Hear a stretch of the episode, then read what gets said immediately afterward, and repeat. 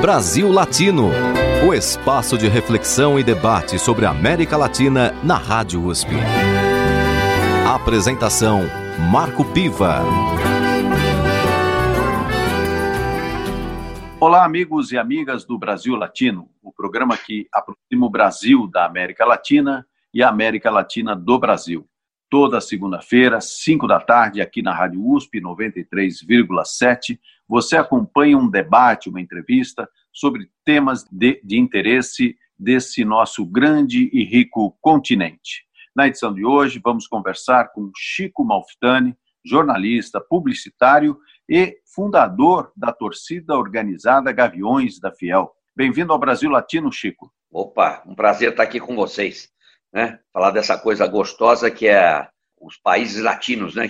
Que a gente deveria ter uma identificação muito maior entre mais do que a gente tem, né? Com a, com a, com a realidade brasileira e toda latino-americana. Não, é exatamente, acho que você milita num campo que é muito interessante para a América Latina, que é o futebol. O futebol ele está amplamente difundido em nosso continente e tem aí uma influência muito grande junto aos povos da América Latina. Eu queria que você comentasse um pouco sobre essa influência. Como é que você vê isso não só no Brasil, mas na América Latina? Bom, o latino-americano é pura emoção, né? Ele vive muito mais da emoção do que da razão, né? Começa pelo argentino, uruguaio, né? Os povos que foram colonizados pelos uh, países que foram ocupados por italianos, né? uh, espanhóis. Então, isso aí tem, e aqui a nossa miscigenação com os negros, então, aquela coisa da emoção está muito presente na sociedade latino-americana. E não existe coisa mais que trabalha mais com emoção do que o futebol. Não existe. Isso, o futebol é feito de emoção. Quem vai a um estádio de futebol uh, vai experimentar a emoção mais genuína dos latino-americanos. Vai ver um jogo do Boca na Argentina, um do Corinthians aqui em São Paulo, ou do River na Argentina, ou do Colo-Colo no Chile, na Colômbia, do, Independiente de Medellín. Então, isso aí está muito no sangue latino, né? Então, o futebol representa muito essa. essa eh, é o contrário do que você vê muito na Europa, que é a coisa mais fria, né? Aqui é uma coisa muito caliente. E o futebol, na verdade, acaba sendo, junto com a música, o samba, o, os outros ritmos latino-americanos, um, um componente muito importante na nossa latinidade. Agora, trazendo essa emoção toda que o futebol promove junto às populações latino-americanas, como é que isso se dá também do ponto de vista de uma relação com a política? Primeiro, assim, outra questão.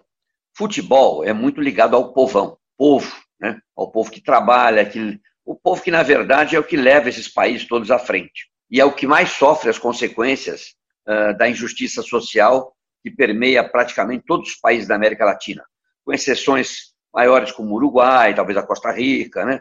mas na América Latina como um todo você vê um, um panorama de desigualdade social. Então isso junta a emoção com o sofrimento do povo, né? e de repente no futebol é aquele momento que todo mundo se une em torno de um, de um só ideal. Eu, por exemplo, fui aprender o que era democracia, o que era ditadura, frequentando a geral e a arquibancada do Pacaembu e do Morumbi. Democracia no sentido que na hora que eu estou lá na arquibancada, eu estava na geral, eu fui vendo que todo mundo é igual, todo mundo pula e se abraça na hora do gol e canta junto. O branco, o preto, o baixo, o alto, o, o negro, o, o, branco, o mulato, o rico, o pobre. É uma, né, para mim, o, exemplo de democracia que eu sonho para o meu país e talvez para o país da América Latina é a arquibancada do futebol. Aí a gente junta todo mundo, todo mundo no mesmo ideal, todo mundo no ideal da emoção e da felicidade.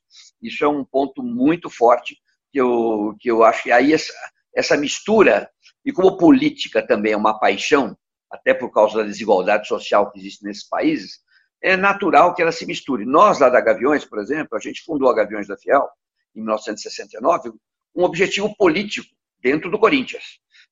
Quem administrava o Corinthians era um presidente chamado Vadielu, que era um homem ligado à ditadura militar, 11 ah, anos no Corinthians, o Corinthians não ganhava campeonato nenhum, ele era um ditador dentro do Corinthians, não, não, a gente não conseguia, dentro do clube, fazer uma mudança uh, nas eleições para derrotá-lo, ele dominava o conselho, era uma ditadura. Então nós resolvemos criar um movimento da arquibancada para dentro do campo, Por isso foi fundada a Gaviões. O objetivo dela é ser uma, uma força independente que fiscalizaria os dirigentes do clube, apoiaria o clube, claro, no ponto número um, futebol, né? Mas o nosso objetivo era derrubar o Vadielu. E lá na, no início, a gente percebeu que quando a gente ia levar nossas faixas no estádio Revolução Corintiana, né, a gente era reprimido pela polícia. E a gente entendeu por quê, porque havia uma ditadura no país, a polícia nos reprimia, né, nós todos jovens de 16, 17, 18, 19 anos de idade, a polícia nos reprimia e nos reprimia para defender um ditador. Então a gente fez a ligação da ditadura militar no Brasil com a ditadura do Vadielu. A consciência política de boa parte dos gaviões nasceu ali. E ela foi, ao longo dos anos, sempre misturando. Primeiro que Corinthians é povo, né? Corinthians foi fundado por cinco operários anarquistas, né? Então, sempre essa ligação. A, polícia do Getúlio, na época da ditadura, nós temos relatórios que ela investigava as diretorias do Corinthians, jogadores do Corinthians. O Corinthians introduziu jogadores negros no futebol. O futebol naquela época, na época da fundação do Corinthians, em 1910, era muito elitizado. Então, o Corinthians era o povo. E aí a história da Gaviões também, uma história de luta. Levamos a faixa da anistia eh, no, Corinthians e Santos, em 79, no estádio, a primeira grande manifestação pública pela anistia. Participamos da campanha das diretas já, presidente quem escolhe a gente, direta já, movimentos sociais, batemos de frente com a Globo aí no horário do futebol, com a punição dos ladrões da merenda, a punição dos, dos ladrões da CBF, os dirigentes, e sempre fomos perseguidos pelo sistema, que a gente costuma dizer, na Gaviões a gente fala o sistema. O que é o sistema? O sistema de poder do país, né? Porque povo organizado é um povo que reivindica, né? Talvez o dirigente de futebol prefira que o torcedor vá ao estádio, pague o ingresso, assista o jogo, vá para casa e não reclame de nada. É, como também, muitas vezes, os dirigentes do país preferem alguém que trabalhe, pague impostos e não reivindique nada. Então, a organização do povo, às vezes, né, tem um entendimento errado para as chamadas autoridades.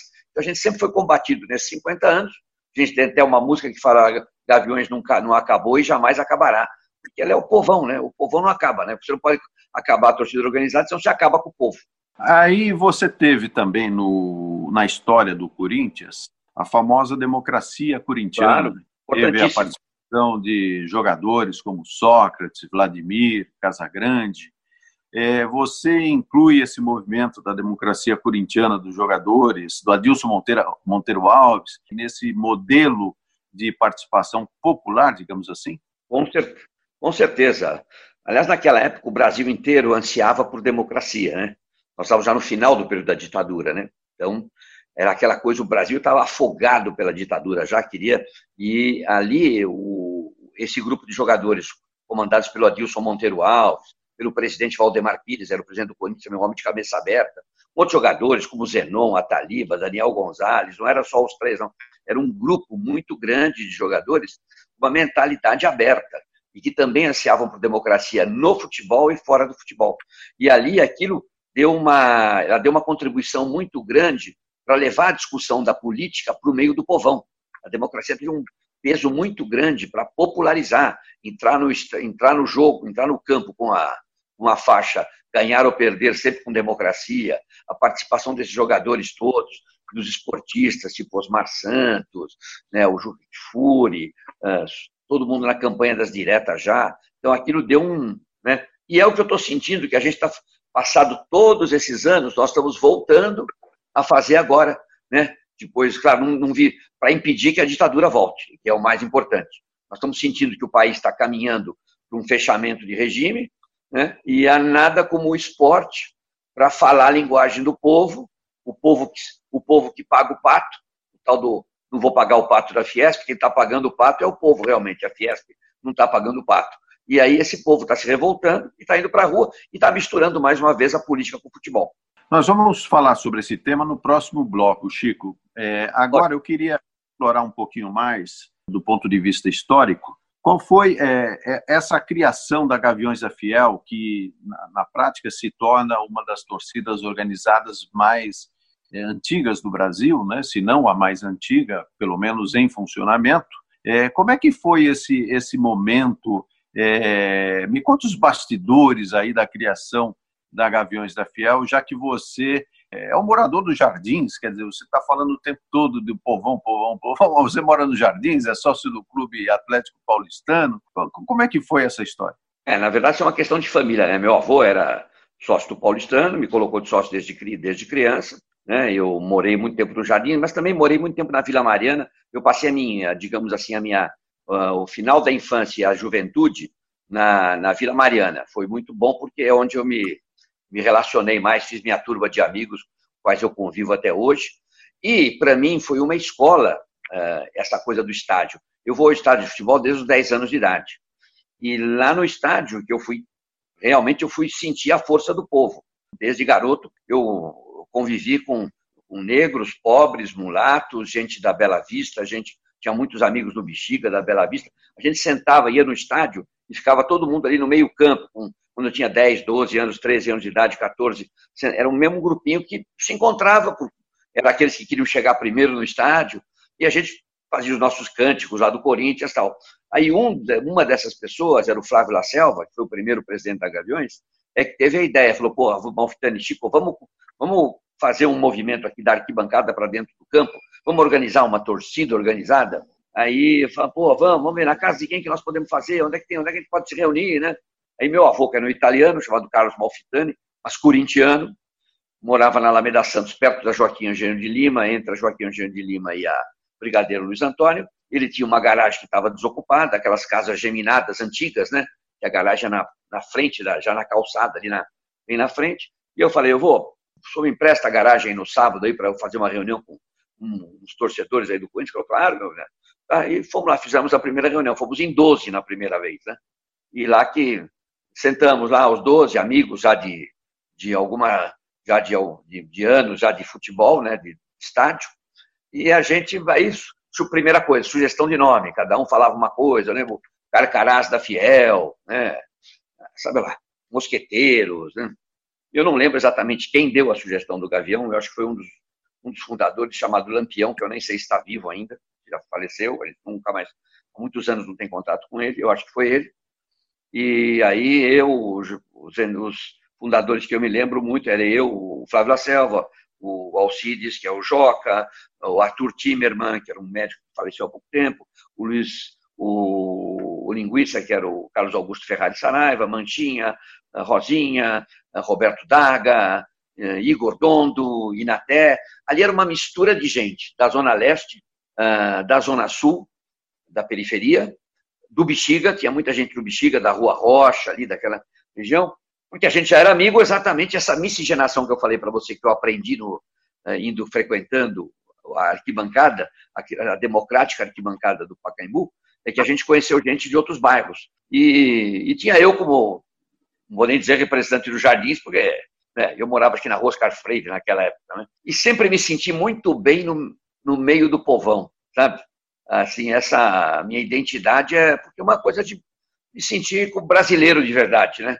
É, acho que os bairros mais, como chamam, né? Nobres, não sei porque que chamam de nobres, né?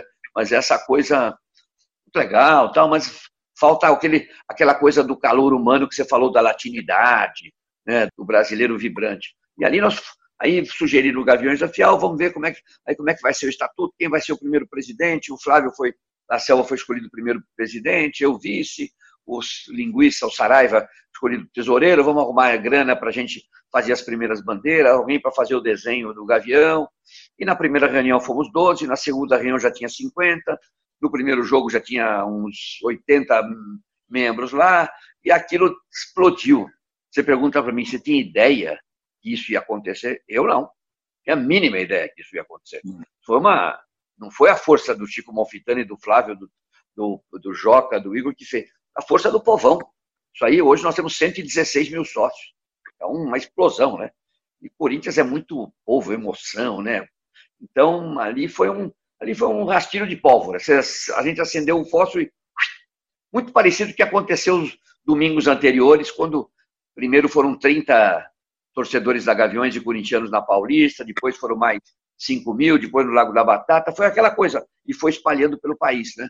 Então, essa, esse mesmo choque de, que moveu a torcida corintiana está movendo agora na questão da defesa da democracia e, para a gente ter um governo que dê uma direção na área da saúde e na área da economia que está vitimando a maior parte dos brasileiros. Né? Hoje, no dia de hoje, já são 14 mortos na, infelizmente, na, associados a Gaviões pela, pelo Covid-19. Ô Chico, nós vamos falar um pouquinho mais dessa situação política atual e a participação das torcidas organizadas, especialmente da Gaviões da Fiel, ou de membros da Gaviões da Fiel, também se pode tomar dessa forma, no próximo bloco. Agora nós vamos fazer o nosso primeiro momento musical. Vamos ouvir Feijoada Completa na interpretação de João Nogueira, música de Chico Buarque. Brasil Latino. Mulher, você vai gostar. Tô levando uns amigos pra conversar. Eles vão com uma fome que nem me contem. Eles estão com uma sede de anteontem. Salta cerveja estupidamente gelada pra um batalhão. E vamos botar água no feijão. Mulher não vá se afobar. Não tem que pôr a mesa nem dar lugar. Ponha os pratos no chão e o chão tá posto. E prepare as linguiças pro tira-gosto. O açúcar com buca de gelo, limão. E vamos botar água no feijão. Mulher, você vai fritar um montão de torresmo pra acompanhar. Arroz branco, farofa e a malagueta. A laranja Bahia ou da seleta. Joga o paio, carne seca, docinho no caldeirão. E vamos botar água no feijão. Mulher, depois de salgar, faça um bom refogado que é pra engrossar. Aproveita a gordura da frigideira Pra melhor temperar a couve mineira. Diz que tá dura, pendura, fatura no nosso irmão. E vamos botar água no feijão. Mulher, você vai gostar. Tô levando uns amigos pra conversar. Eles vão com uma fome que nem me contem eles estão com uma sede de anteontem. Salta cerveja estupidamente gelada pra um batalhão. E vamos botar água no feijão. Mulher, não vá se afobar. Não tem que pôr a mesa nem dar lugar. Ponha os pratos no chão e o chão tá posto. E prepare as linguiças pro tira-gosto buca, açúcar com buca de gelo, limão. E vamos botar água no feijão. Mulher, você vai fritar um montão de torresmo pra acompanhar. Arroz branco, farofa e a malagueta. A laranja Bahia ou da seleta. Joga o paio, carne seca, docinho no caldeirão vamos botar água no feijão. Mulher, depois de salgar, faça um bom refogado que é pra engrossar. Aproveite a gordura da frigideira pra melhor temperar a couve mineira. Diz que tá dura, pendura, fatura do nosso irmão e vamos botar água no feijão. Você está ouvindo Brasil Latino, o espaço de reflexão e debate sobre a América Latina na Rádio USP. A apresentação: Marco Piva. E voltamos com Brasil Latino, o programa que aproxima o Brasil da América Latina e a América Latina do Brasil.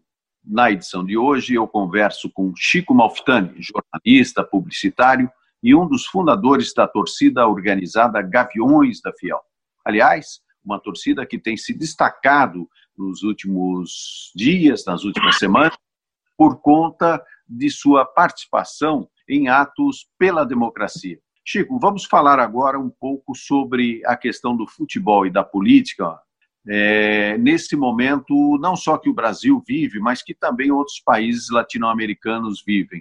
O que, que você tem para dizer a respeito dessa participação. Por exemplo, nós soubemos que lá no Chile teve uma grande participação é, de torcidas organizadas nos protestos contra o governo de Sebastião Pinheira. Como é que você faz essa relação? Não, é, o chileno é um povo muito politizado, né? Ele é mais politizado que o brasileiro. Né? Há uma, uma história de politização, de consciência maior que aqui. E lá as torcidas entraram naturalmente nas manifestações contra o Pineira e contra, na verdade, é mais que contra o Pineira, né? Contra o atual estágio que o Chile está vivendo, né? É, porque o jovem, grande parte das torcidas organizadas, como aqui no Brasil, são formadas por jovens. E quando eles não veem perspectiva, a perspectiva do, da vida futura, né? no seu futuro como, como trabalhadores, como cidadãos, eles se movimentam, né? E lá foi uma coisa muito natural. As torcidas arquirrivais da Universidade do Chile Universidade Católica e do Colo-Colo, que é a maior, elas se uniram nos protestos contra o atual Estado do Chile. E há lá uma tradição também de conflito com os carabineiros, né? Ficaram muito marcados na época da ditadura e também são, são ah, instituições militares muito duras no combate com as manifestações populares. Então, eles houve uma regimentação muito grande deles. Né? No Brasil é um pouco diferente, nós estamos num degrau abaixo.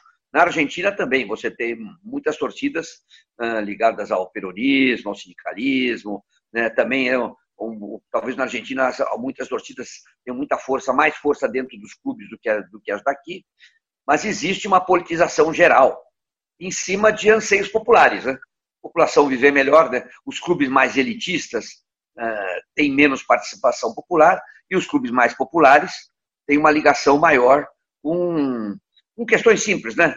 Moradia, saúde, educação, né? É natural, porque é da vida das pessoas, né?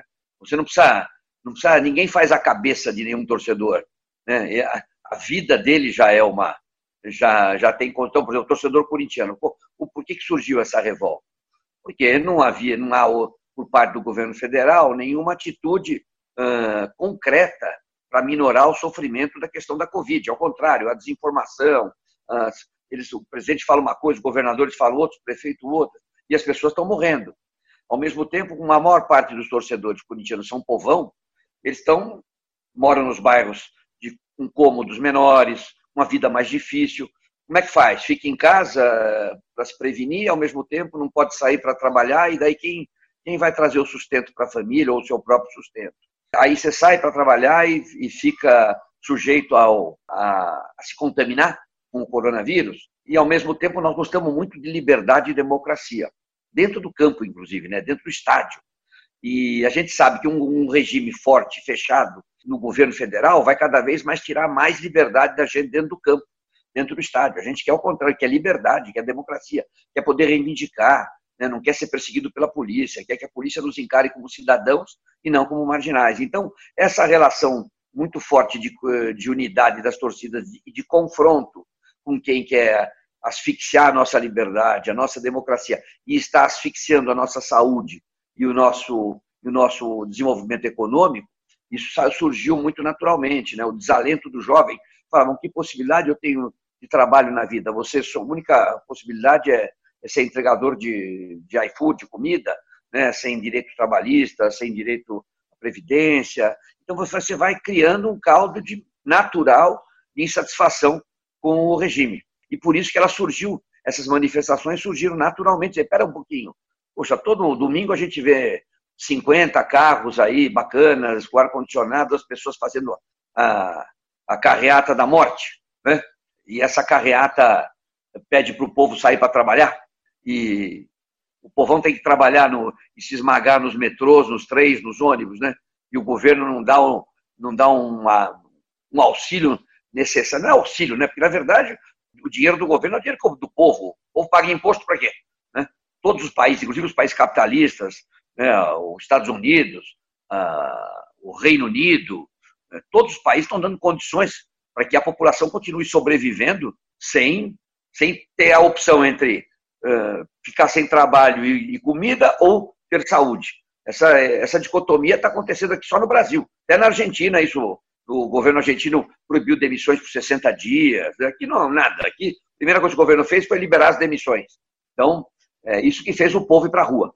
Agora, Chico, no Brasil, possivelmente em outros países latino-americanos, alguns mais, outros menos, é, essa dicotomia entre você ter um povão, como você fala, né, participando, querendo democracia, e por outro lado você tem os dirigentes dos clubes, pelo menos em sua maioria, é, os chamados cartolas, que normalmente têm posturas é, de maior aproximação com os governos, sejam eles quais forem, né?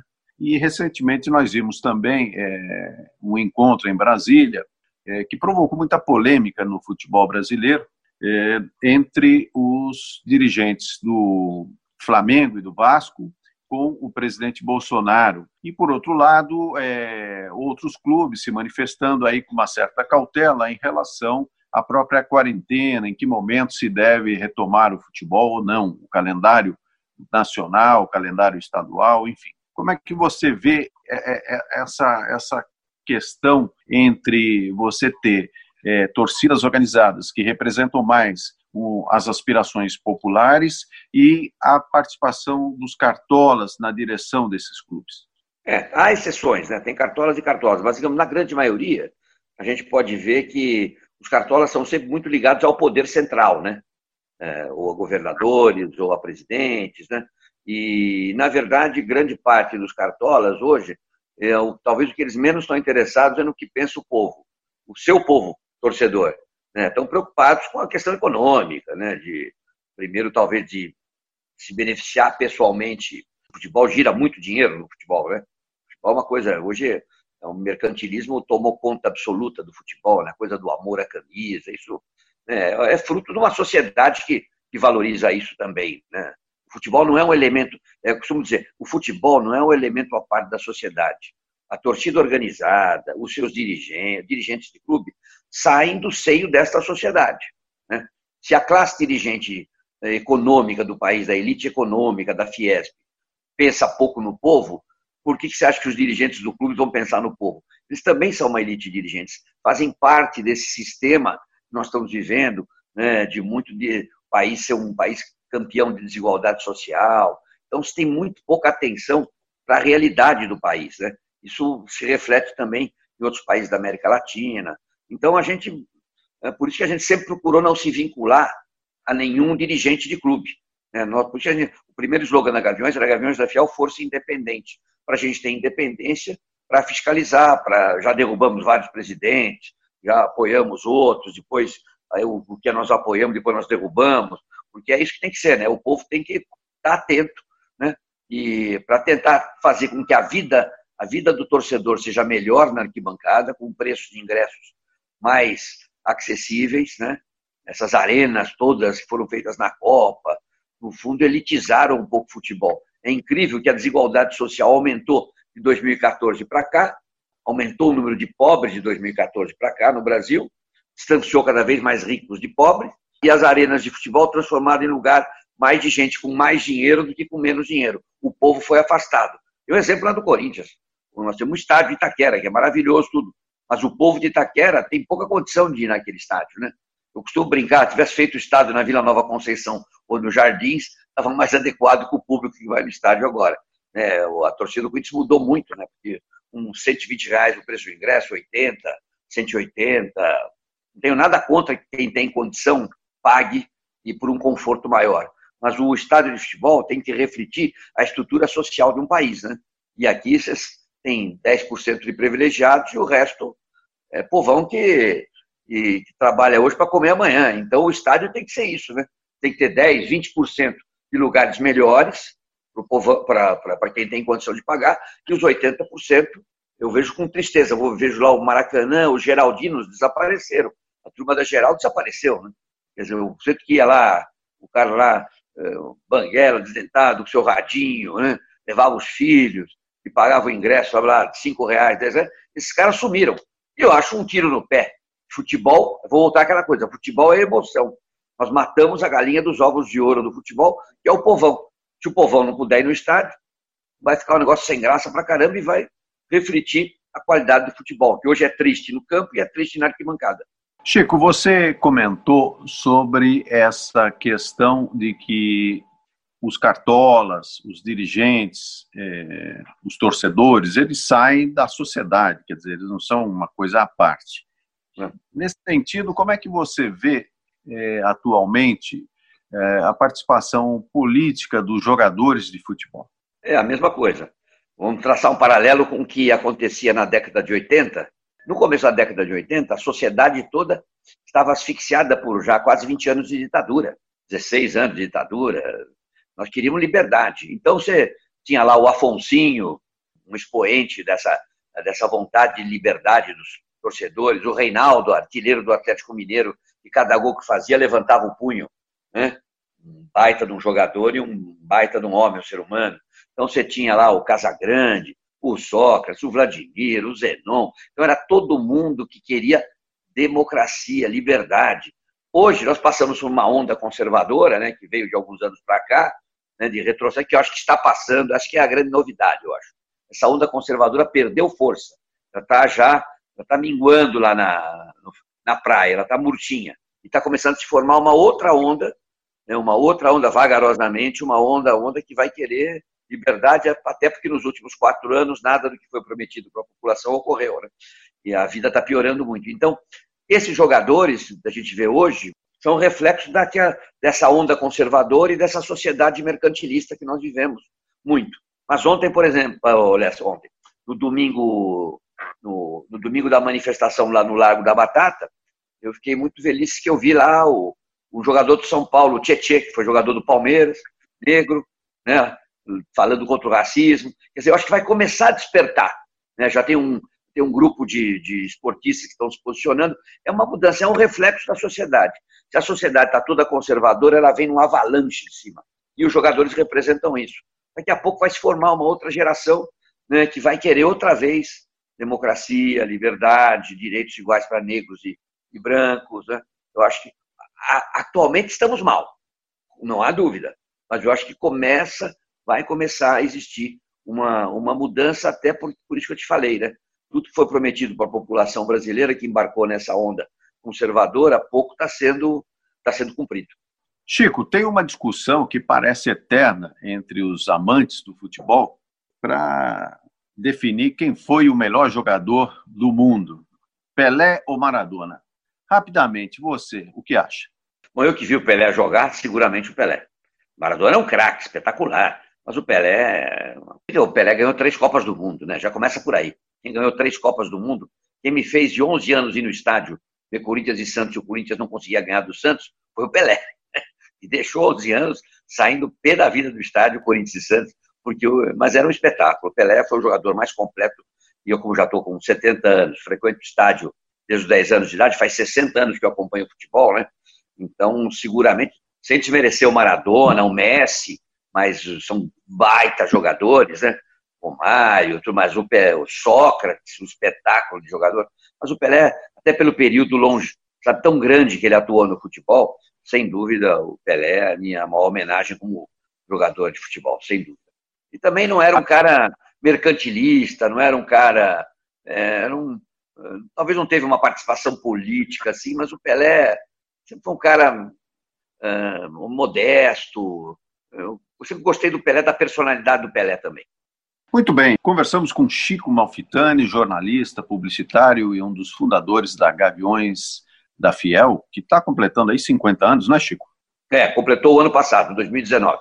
E no próximo bloco vamos conversar com Michele Ferreira, atriz formada em artes cênicas pela Universidade Federal de Minas Gerais, mestranda do Programa de Pós-Graduação em Integração da América Latina, o PROLAN, aqui da Universidade de São Paulo, e ela tem uma ampla e completa trajetória de atriz e trabalhadora das artes cênicas em vários países latino-americanos. Inclusive ganhou prêmios em Cuba, teve um bom trabalho no México com obras do Eduardo Galeano. Por enquanto, você acompanha mais uma música no Brasil Latino.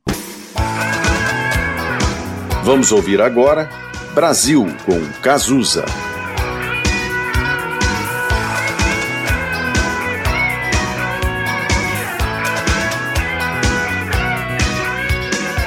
Não me convidaram para esta festa pobre que os homens armarão pra me convencer.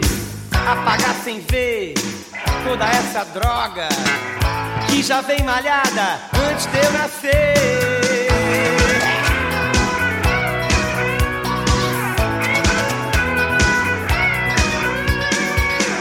Ofereceram nem um cigarro. Fiquei na porta estacionando os carros. Não me elegeram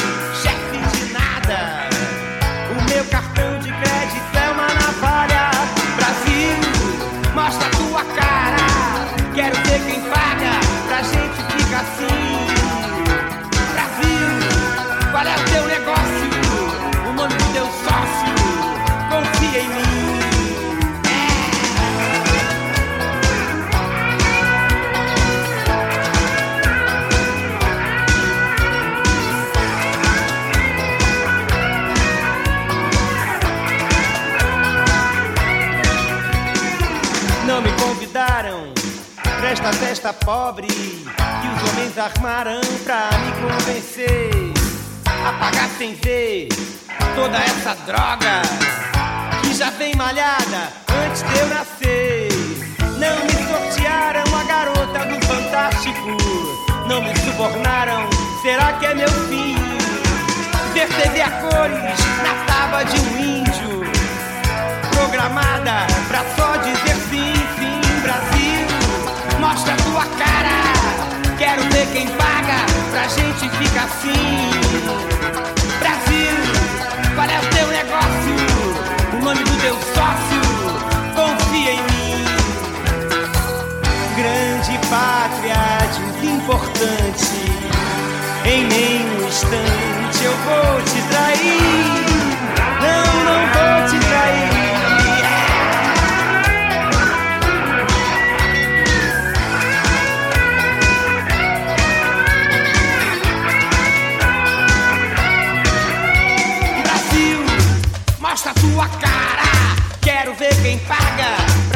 Ficar assim.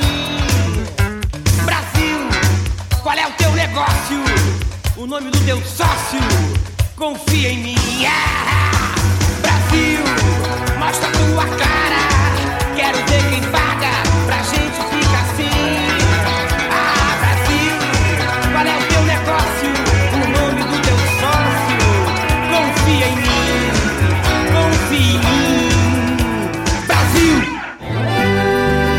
Você está ouvindo Brasil Latino, o espaço de reflexão e debate sobre a América Latina na Rádio USP. A apresentação Marco Piva. E voltamos com o Brasil Latino, o programa que aproxima o Brasil da América Latina e a América Latina do Brasil. Neste último bloco, vou conversar com Michele Ferreira, atriz formada em artes cênicas pela Universidade Federal de Minas Gerais, mestranda do Programa de Pós-Graduação em Integração da América Latina, o PROLAN, aqui da Universidade de São Paulo, e ela tem uma ampla e completa trajetória de atriz, de trabalhadora das artes cênicas em vários países latino-americanos. Inclusive ganhou prêmios em Cuba, teve um bom trabalho no México com obras do Eduardo Galeano. E nessa quarentena ela tem é, brindado as pessoas é, com suas leituras sobre as poesias de Galeano. E é sobre isso que nós vamos conversar com Michele Ferreira. Michele, bem-vinda ao Brasil Latino. Muito obrigada e uma saudação aí a todos que nos escutam. Michele, é, essas suas inserções nos grupos de WhatsApp, é, os seus vídeos com a leitura é, de Eduardo Galeano, que é um, um escritor, um poeta muito importante, um intelectual da América Latina, tem feito muito sucesso. As pessoas têm comentado bastante e, tem sido até uma, uma espécie assim de lavar a alma desses momentos difíceis. Como é que você teve essa ideia? Então, Marco, na verdade eu comecei de uma forma muito despretensiosa. Eu estava num processo em março, quando né, nós começamos o, o, isolamento, de retomar com o espetáculo Desmemória América Latina, que foi resultado de uma residência que eu fiz em 2014 na Cidade do México.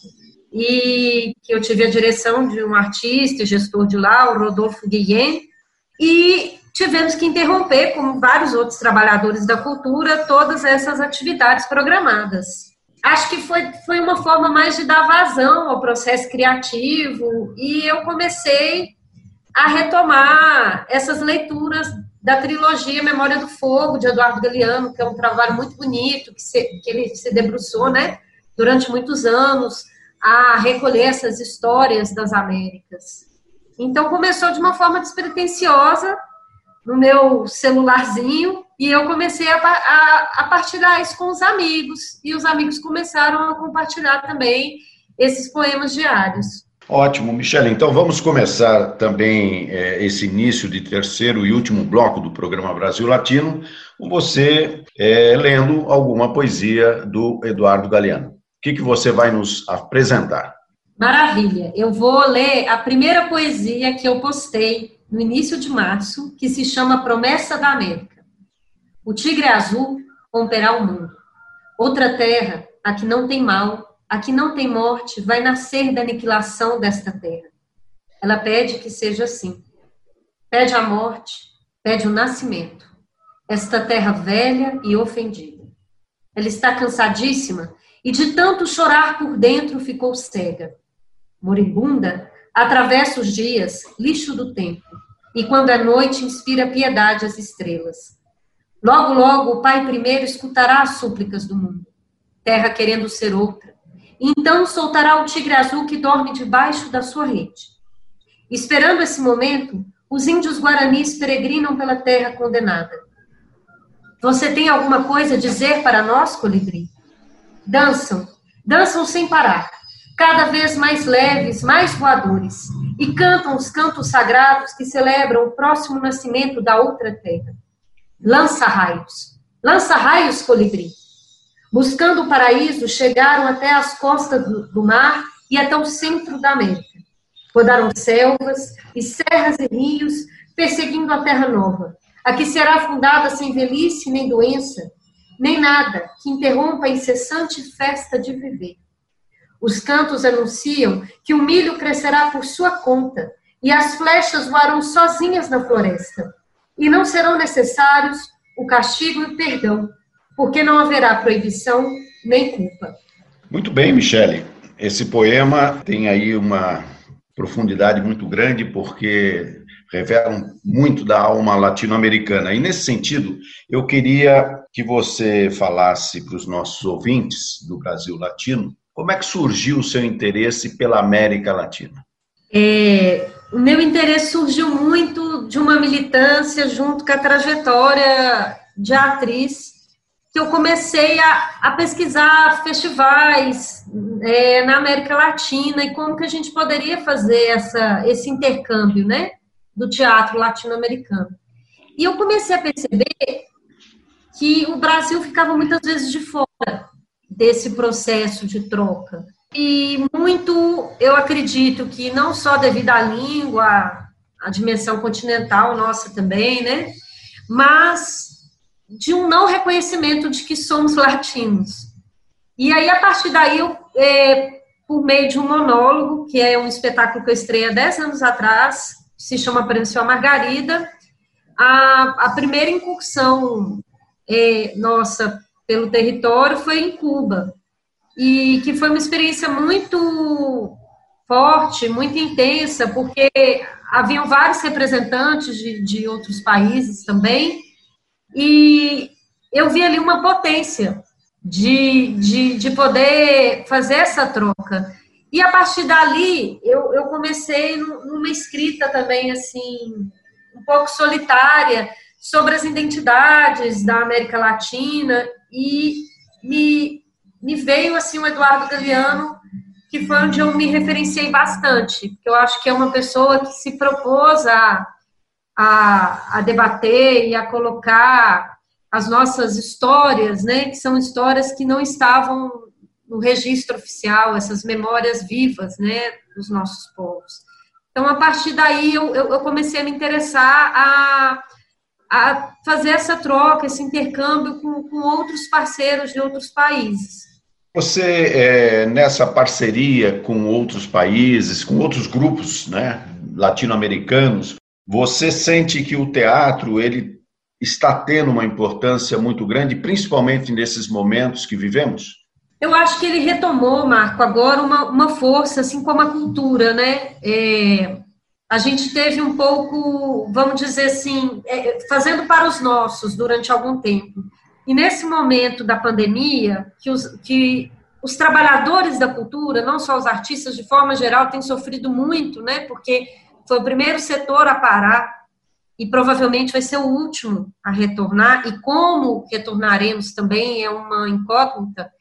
É, eu, eu acho que agora o, teatro foi um lugar muito potente, porque é uma das artes presenciais, do encontro, e eu acredito que isso, para estabelecer os vínculos, assim, restabelecer, talvez, né, com outros países, é muito importante. E aí eu tenho visto que há alguns anos já, sei lá, de uns cinco anos para cá, tem, tem ocorrido muitas, é, muitas trocas entre é, os atores né, brasileiros com outros, com outros países, não só da América do Sul, né?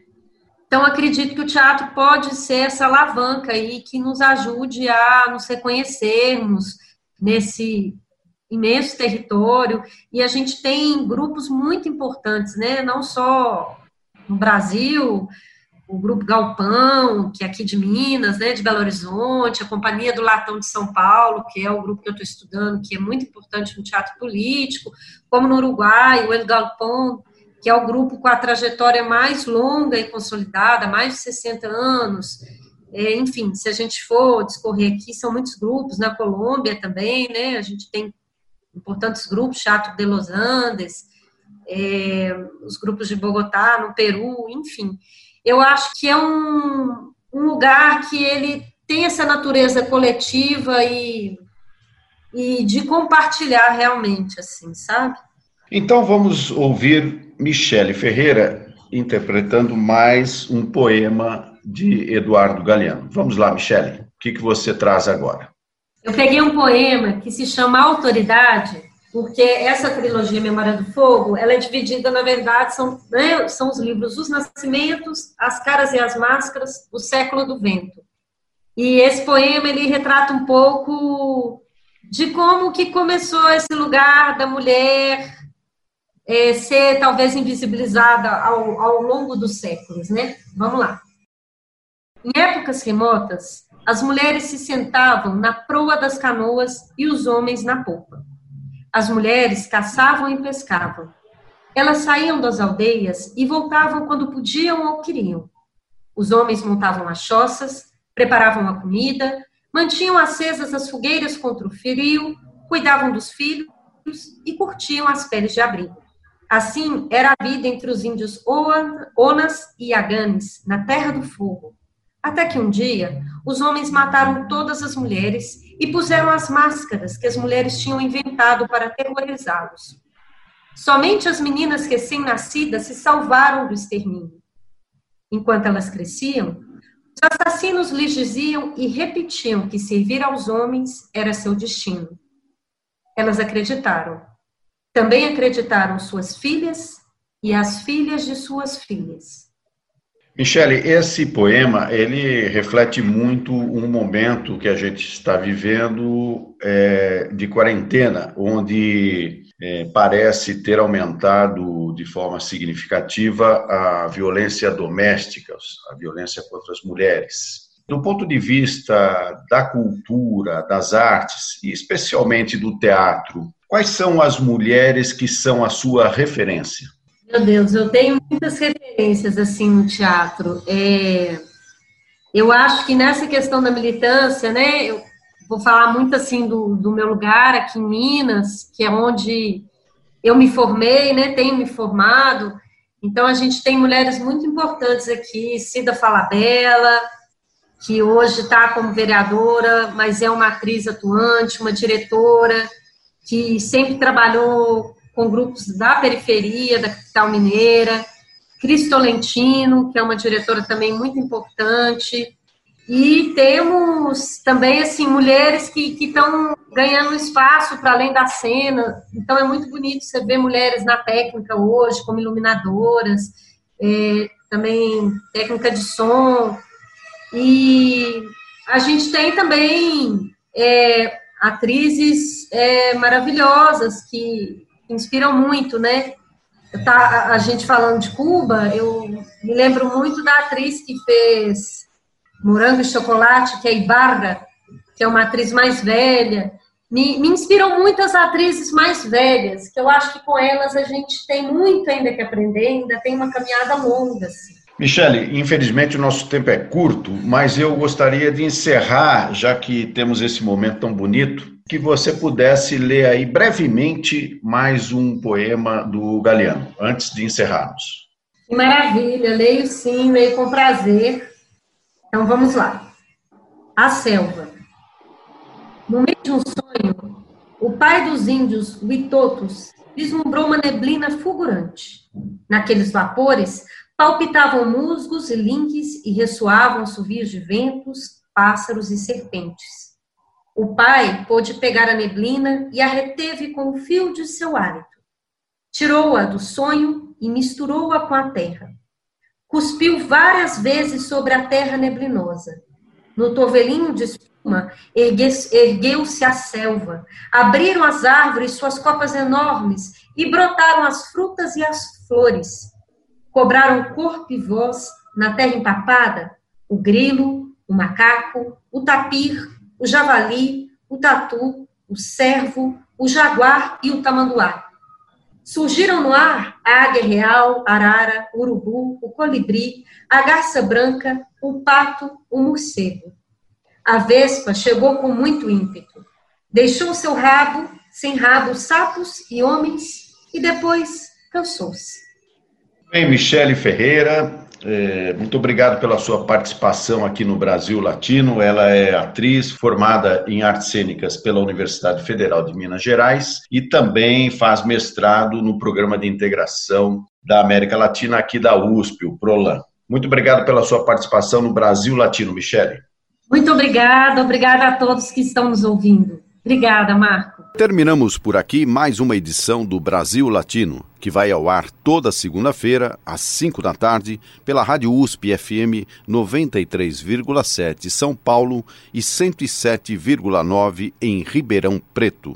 Nosso programa tem a produção de áudio de Benê Ribeiro, produção de Alexandre Veiga, assistente de produção Ítalo Piva e curadoria musical Carlinhos Antunes.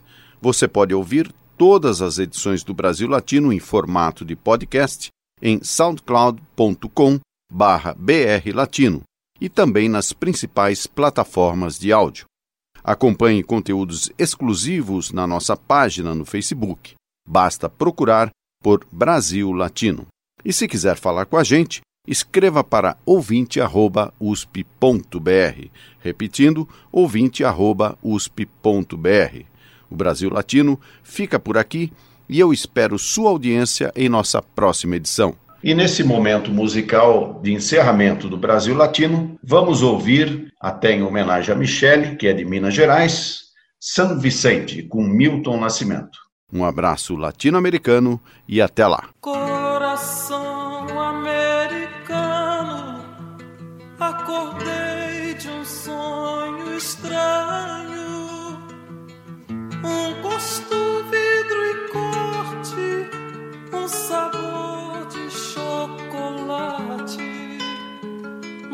Corpo e na cidade, um sabor